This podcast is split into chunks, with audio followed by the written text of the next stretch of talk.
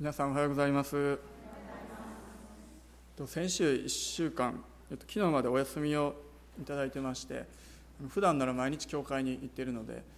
久しぶりに教会今日に来たのですごくなんか変な感じというか不思議な感じしてるんですけどもちょっと軽く焦っているのは今日そんなに長いメッセージ用意してこなかったんですね。で 結構時間も早いのでもしかしたらもう RCI 始まって以来の短い礼拝になってしまうかもしれないんですけど。まああんまりちょっとだらだら話すのもあれなので短かったら短かったでこうスパッと切ってですねゆっくりと昼食の時間を取りたいと思います。アメアメ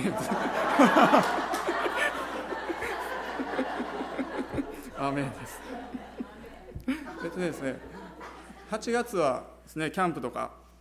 たくさんあって本当に一つ一つ祝福されて感謝だったんですけれども、ま、その証を聞きながらすごく励まされました。である方がですねキャンプに行かれて本当になんかこう賛美がたくさんあって天国みたいやなっていうふうに言っておられた方おられたんですね。本当にそうやなっていうふうに思いました。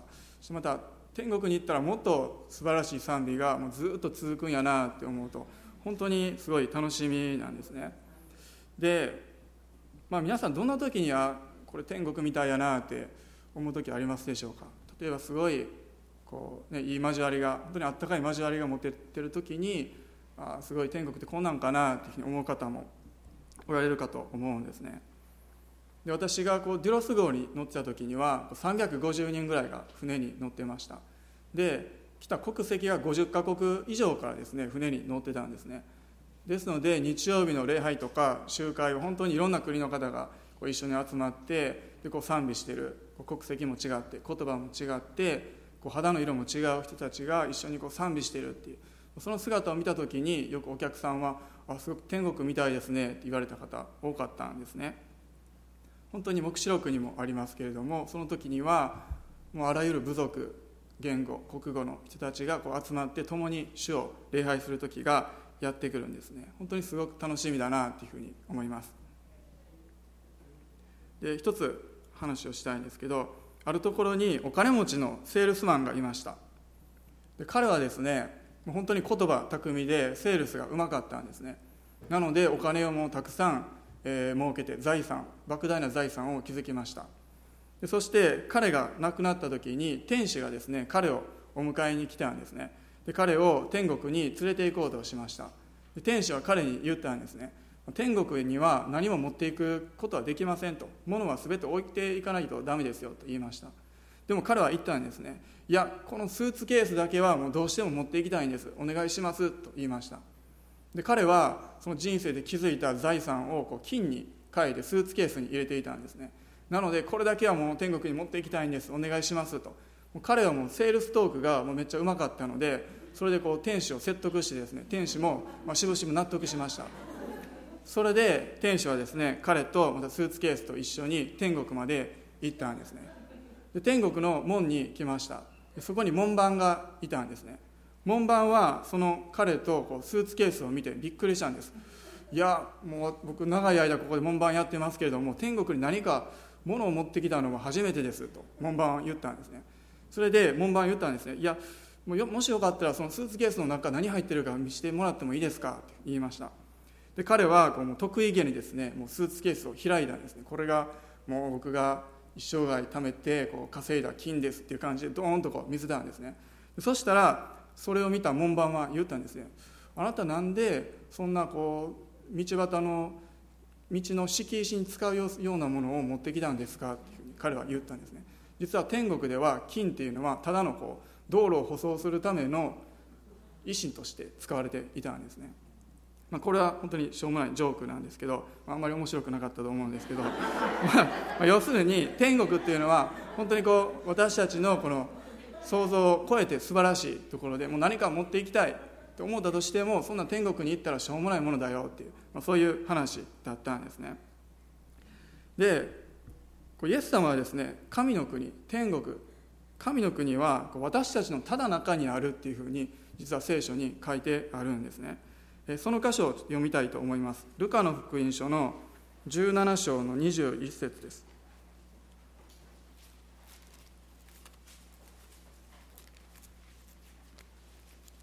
今日のメッセージのタイトルは「御国が来ますように」っていうタイトルをつけました。ルカの福音書の17章の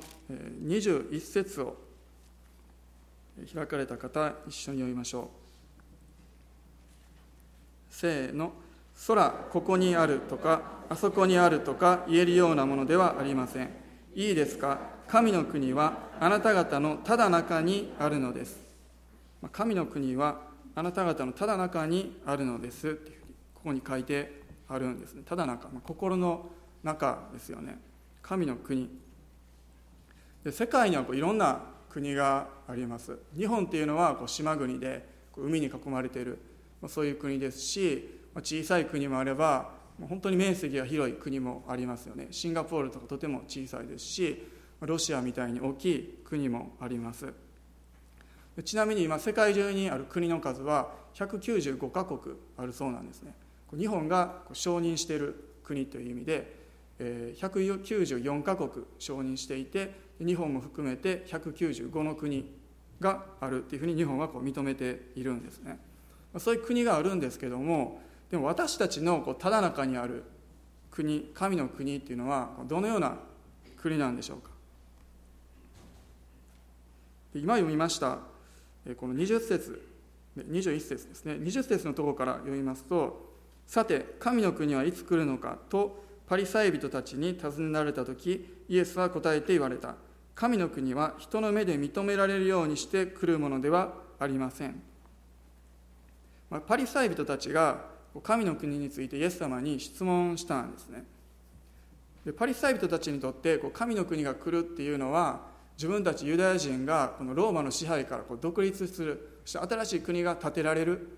そのことを期待していたんですね。本当に有名な革命家のような力強い人がこう立ち上がって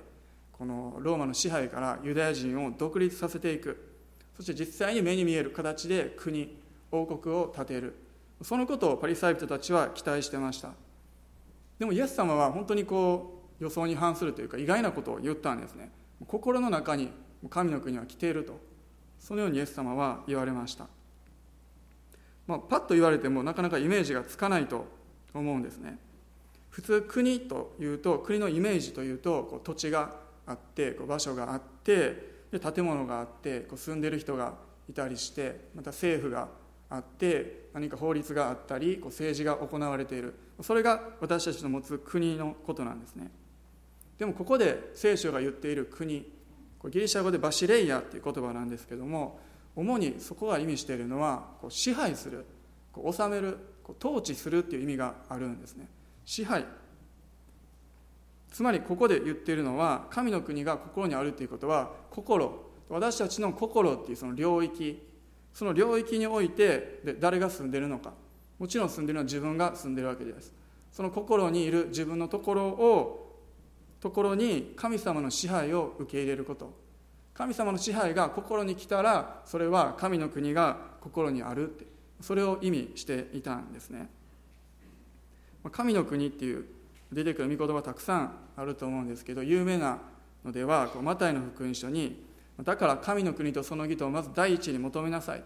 そうすればそれらに加えて全てのものを与えられますそういう御言葉があります。その御言葉が言ってるのもつまり神様の支配を受け入れなさいと。神様の義。神様から見て正しいことを受け入れなさいと。そうすればそれらのものは全て与えられますと。そういうふうに言っているんですね。神の国天国素晴らしいところで私たちは本当に楽しみにします。でもなんで楽しみにするのか。それは別に天にあるから楽しみにするわけじゃないし別に金の道があるからそれを私たち楽しみにするわけじゃなくてそこで神様の完全な支配がなされてるから。だから私たちはそれを楽しみにするんですね。だからそこは素晴らしいところなんです。たとえ天に国があっても黄金にできててもそこに神様がいなくて神様の支配がなかったら全然素晴らしいところじゃないんですね。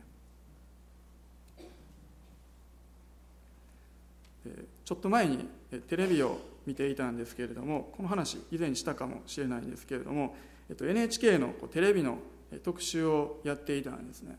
それで NHK の特集で中国の話をしてました。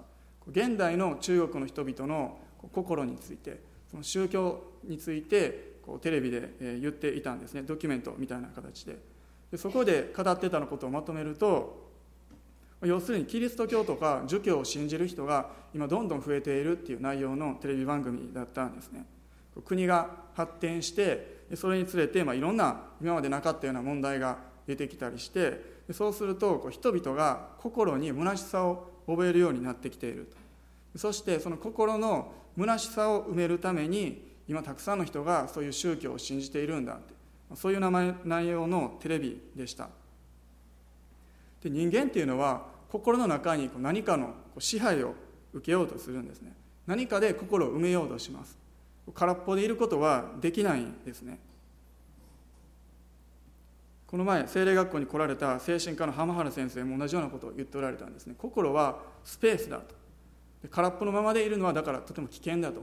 空っぽのままにすることはできないので空っぽにしてるとどんどんどんどんいろんなものが悪いものも良いものもどんどんどんどん入ってきてしまうと。だからとても気をつけなければならないと先生言っておられました。だから御言葉で埋めることが大切だって先生は言っておられたんですね。もし心が御言葉で埋められていたら本当にそれは心に神の国が来ているっていうことの本当に大きな印だと思います。でもですね私たちは多くの人はその心に開いた空洞というか虚しさを埋めるために例えばこうテレビをたくさん見たりとかある人たちはこうゲームをしてそれでこう時間を埋めていったりとかまた仕事であったりとかまた恋愛であったりとかいろんなもので心を埋めよう埋めようとするんですね。何かのこう支配を受けようとするんですね。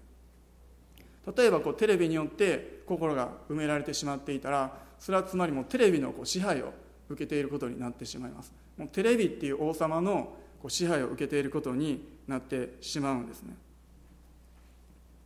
でも何かのこう支配を受けたいそう願うことは別に悪いことではないというか神様が人間をそのように作られたんですね。私たちが神様を求めて本当の主である神様の支配を受けるように神様は私たちの心を本当に何かを求めるように神様を求めるようにお作りになりました。逆に言うと私たちは神様の支配を受けるまでは完全には心を満たされることは絶対にないんですね。なぜならそのように私たちは作られたからなんです。で今朝ですね皆さん少し考えてほしいのは本当にこの心の中に誰の支配を受けているでしょうか。心っていうその領域そこにま王国があってで王様が住んでいる宮殿があったとしてその宮殿の一番奥の王様が座る王座って言われるでっかい豪華な椅子があってその心の中の椅子のところに誰が座っているかイエス様が座っているかもしかしたら自分が座ってしまっているかもしかしたら他の誰か他の何かものがそこに座ってしまっているかもしれません。もし何か他のものが座っていたらそれはつまり偶像っていうものなんですね。もしくは時々イエス様座ってるけども時々自分が座ってなんか時間交代で座ってたりなんか椅子取りゲームみたいになってたりそういうことないかなっていうふうに思うんですね。本当にイエス様の支配それを心に受け入れていきましょう。その時に私たちの心に神の国がやってくるんですね。でもちろんですね今朝ここにおられる方はもうほとんどですね皆さんイエス様を信じておられてクリスチャンの方なのでもう神の国は皆さんのこう心の内に来てるわけなんですね。でも本当にますます完全にですね神様にその支配をですね明け渡していきたいと思うんですね。完全な支配を主に求めていきましょう。で私たちはですね何かこう完全に神様に委ねる明け渡してしまったら何か自分が自分でなくなってしまうんちゃうかなっていうそういう恐れを持ってしまうことがあります。神様の支配を受け入れない方が自由なのにそのように思うことがあるんですね。でも実はそれは間違いというか私たちの勘違いなんです。私たちは自分で好きなことを決めてる。自分は自由だと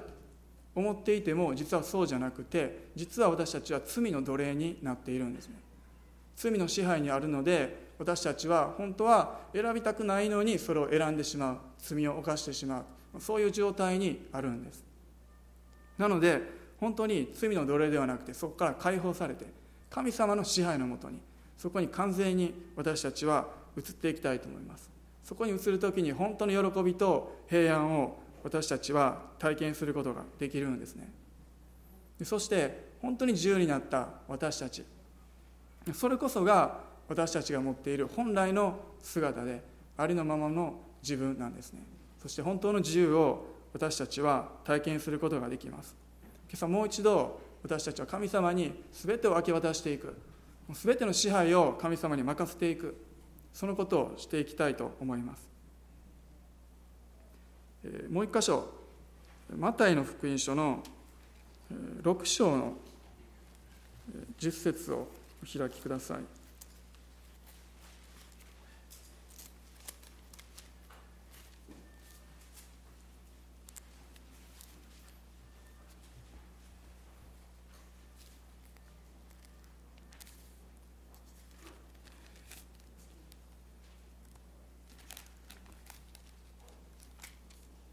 6章の10節を一緒に読みましょう。せーの。御国が来ますように御心が天で行われるように地でも行われますように。私たちに大切なことは心に神の国を受け入れること。そしてまたイエス様がこのように祈りなさいと言われたように御国が来ますようにこう祈っていくことなんですね。でも御国が来ますようにこの祈りですけどよくよく考えてみたらですねあれこれどういうことかなというふうに思うこと結構あるんですね。で一つはこう御国が来ますようにってこう祈るってことはあじゃあまだ国は来てないんかなってこう思うわけですよね。さっき心の中に来てるっていうのにあれこれどういうことかなっていうふうにですね、まあ、思うこともあるかと思います。つまりイエス様が来られて十字架にかかられた時にこの御国はこの地に来たんですね。もう完全な勝利をイエス様は取られてその霊的な領域においてはイエス様は完全な支配をされています。でもこの地上の状態を見るとまだ罪があったり悪があったりするんですね。そしてこの地上において完全な支配があるっていうのはそれを受け入れた私たちの心の中だけなんですね。でもやがてイエス様が再臨される時にこの地上においても完全な支配をイエス様がなされる。その時がやってくるんですね。ですので神の国っていうのはすでに私たちの心の内にはやってきてるけどもそしてそれが静かに広がっていってるけども今はその状態だけれどもやがてイエス様が来られる時に本当に完全な支配がこの地上にもやってくる。それを私たちは待ち望んでいます。なのでこう御国が来ますようにっていうふうにお祈りするんですね。教会ではですねこの教会では毎週礼拝の最後に主の祈りをこう賛美します。で朝中高生の礼拝あるんですけれどもその中高生の礼拝でも最後に主の祈りっていうのをお祈りするんですね。御国が来ますように。御心が天で行われるように地でも行われますようにそういう祈りをします。この祈りのもっと詳しい具体的な意味ですけれども御国が来ますように祈る時一つ目は本当にこの具体的なこう祈りです。今日この時の私たちの歩み私たちの生活を神様が支配してくださいますようにそのような意味で私たちは祈ることができると思います。すごく実践的な祈りですよね。毎日学校行ったりこう職場に行ったりするその歩みの中で何か迷うことがあったり選択する時があった時に神様本当に私はこれどれを選ぶことが神様あなたの国をこう求めることあなたの支配を受け入れることになるんですか？そのように祈りながら選んでいくこと。また何か迷う時に本当にどっちを選んだ方が神様あなたを王様として崇めることになるんですか？とそのように祈りながら決めていくことですね。そしてその時に神様の支配を選んでいく時に本当に神様の国っていうのがそこにあるんですね。でもう一つの意味は本当に御国神の国が私のうちだけじゃなくて本当に周りの人のところにも行きますように友達が救われますように家族の心にも神様の支配が来ますように職場でも学校でもそのところに神様の支配が来ますようにそういう思いを込めた祈りですね。とてもこう伝道的な宣教的な祈りだと思います。もうあの人のところにもこの人のところにもこの友達のところにも神様の支配が来ますように。人々がイエス様を信じて本当に従っていくことができますように。そのような祈りです。ですので私たちが御国が来ますように祈る時に本当に時にはですね自分の友達とか家族とかまたはその働いている場所とかですねそこを本当に思い浮かべながら心を込めてそのところに神様の支配が来ますようにそのように祈っていったらですね本当にその人々が救われた時にあここに神様の支配が来た神の国が来たそのように私たちは喜ぶことができます。そして3つ目はですねこうイエス様再び来てくださいっていう本当に再臨を願うお祈りです。もう完全にこの世界を支配してください。そのような再臨を待ち望むお祈りですね。イエス様が再び来られる時にこの地上を完全に支配される。そのことを願う祈りです。ですので私たちは本当に今日もまた賛美しますけれどもその時に本当に友達の顔家族の顔を浮かべながらまた神様の支配がまだ行き届いていない。そこを浮かべながらそしてまたイエス様は再びこの地に来てくださいと。そのことを願いながらお祈りしていきたいと思います。その時に本当に神の国が拡大していくんですね。でもう一つ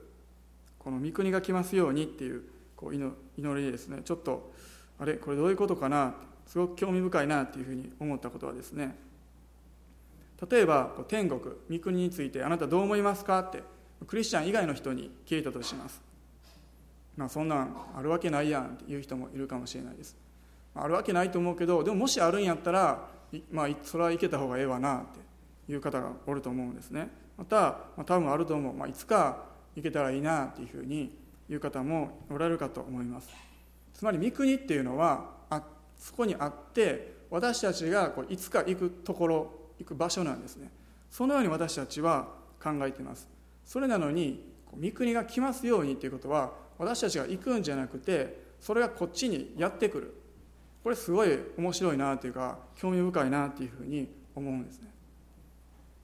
例えばディズニーランドがあってディズニーランドっていうのは私たちがそこに行くところですよね楽しみにして。で逆にディズニーランドがこっちにやってくる。それはなんかすごくイメージできないしそんなちょっと変やなっていうふうに思うと思います。でもクリスチャンっていうのはただ単にこう神の国を楽しみにする。そのように歩んでいくだけじゃなくて御国をこの地に来たらせていく。そのような歩みを私たちはすることができるんですね。これは他の人と全然違うなというふうに思い思いますし本当にすごいことやなというふうに思います。私たちが神様に委ねて神様の支配に委ねていく時に私たちの心の中で神の国が広がっていくんですね。また友達が救われる時家族が救われる時職場の同僚や関わっている方々が救われる時にその場所に神様の支配が広がっていく。御国が広がっていく。また私たちが祈ってそして何かが起こる時にそこに神様の支配が現れていく。本当にこれは素晴らしいことやなというふうに思います。そのようにしていくのが私たちのこの地上での使命なんですね。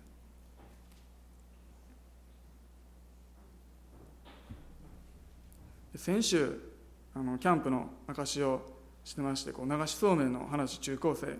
していたんですけれども本当にな小さな出来事というか流しそうめんをしようと思ってこう外に流しそうめんのセット組んででもできたのにこう雨が降ってきてどうしようかなっていう時に祈ったらでも雨が止んで流しそうめんすることができたっていう本当に小さな出来事なんですけれどもでもそのように私たちが祈ってそこに神様が介入してくださって神様の支配がある時に本当に神様のこの国がその場所にやってくるんですね。本当に私たちがその時ですね祈って賛美してたんですけれども雨がどんどん激しくなってきたんですね。で雷がもう本当にゴロゴロ鳴り出していってで一時にはこう停電までしたんですね。こう電気が消えて柴原先生ちょっと焦ってたんですけど本当にそのような本当にもう絶望的というか絶対無理かなっていう状況だったんですけれどもでもそうめんが茹で上がった頃に光がこう差してきたんですね。本当に神様すごいな生きておられるなっていうふうに実感しました。私たちが祈ることを通して神様の支配をその場所にもたらしていくことができる。それが私たちの与えられた使命なんです。もう一箇所御言葉を読みたいと思います。第二コリントの5章の20節です。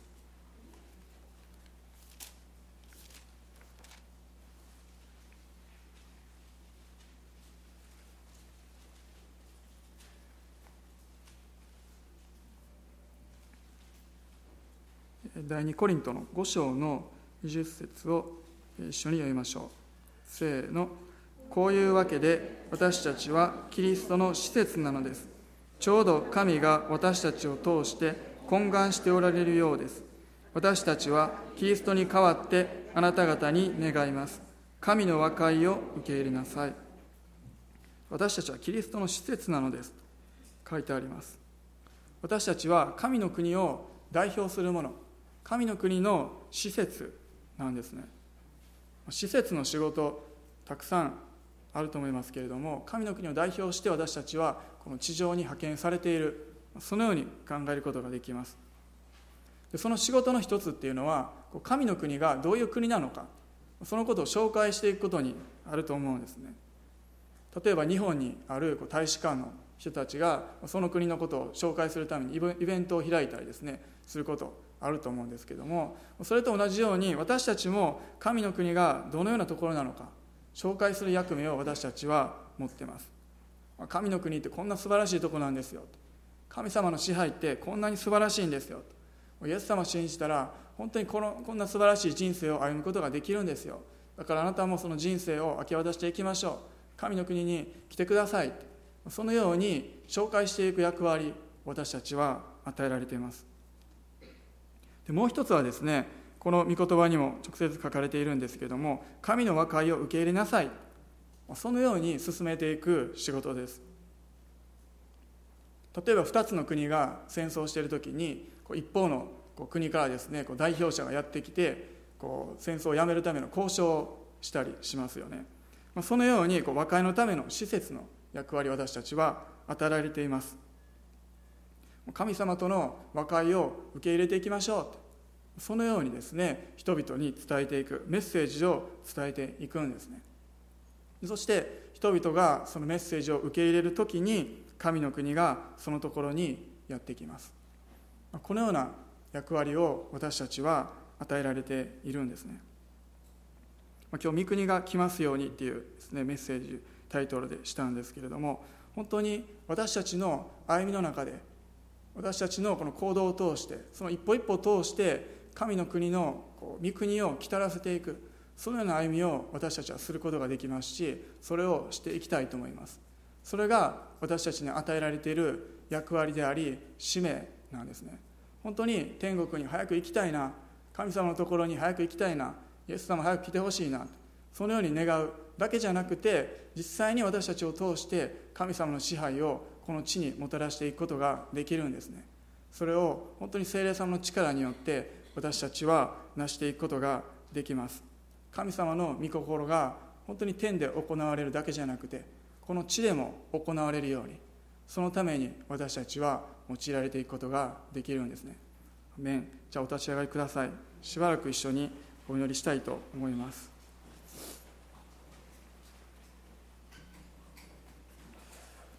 ハレルヤ主よ神様感謝いたします。ハレルヤ主よハレルヤ主よ今朝本当に神様は皆さんにどのようなことを語っておられるでしょうか。でそのことを心に留めて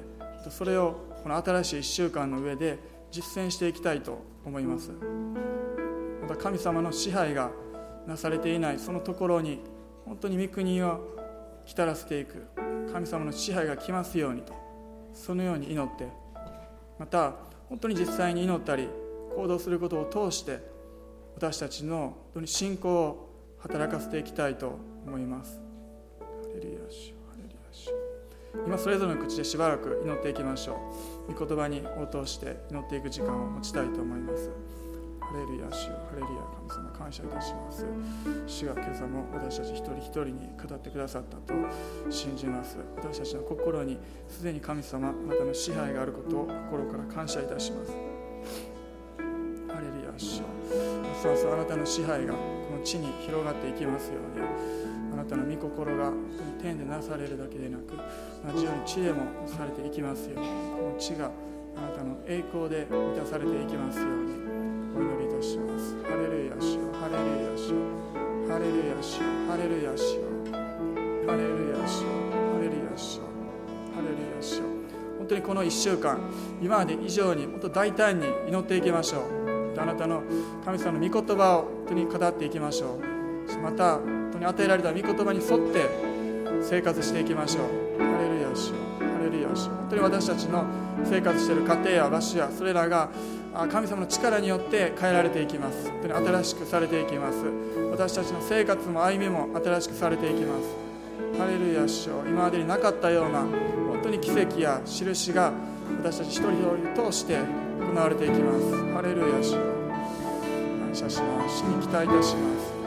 ハレルヤ主ハレルヤ主しがめ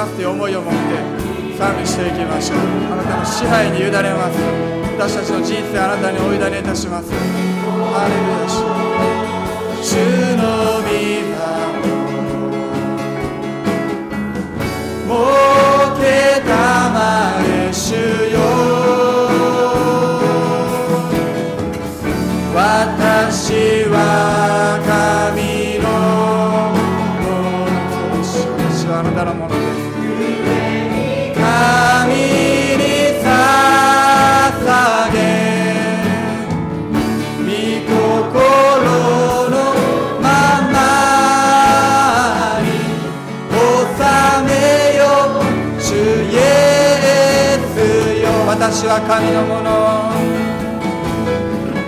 私は神の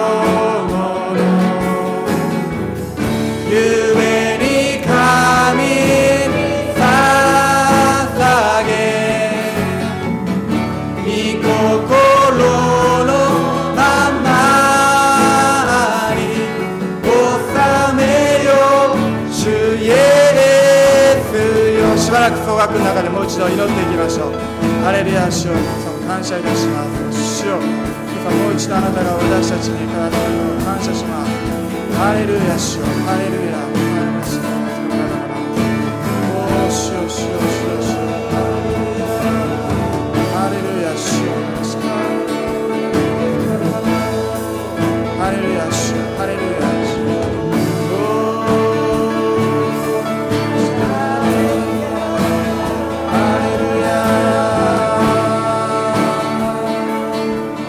神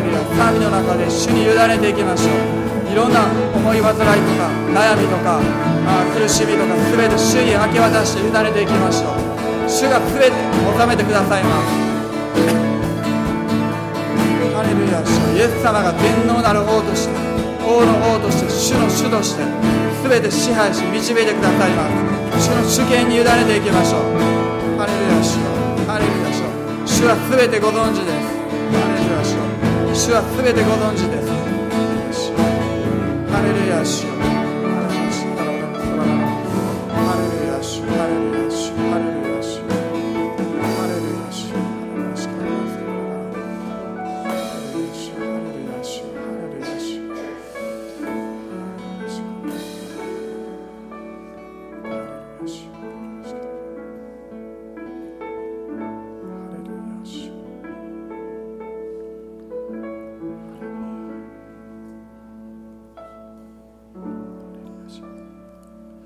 新しい1週間が本当にあなたによって導かれてあなたの栄光を表していくことができますように。あらゆる思い煩いや悩みや苦しみや本当にいろんなことありますけれども全てあなたにお委ねいたします。あなたが支配してくださいますから感謝いたします。本当に自分が握っているものをあなたに明け渡してあなたにお委ねいたします。本当にそのことが私にとって一番の幸せでありますから私たちはそのことを選んでいきます。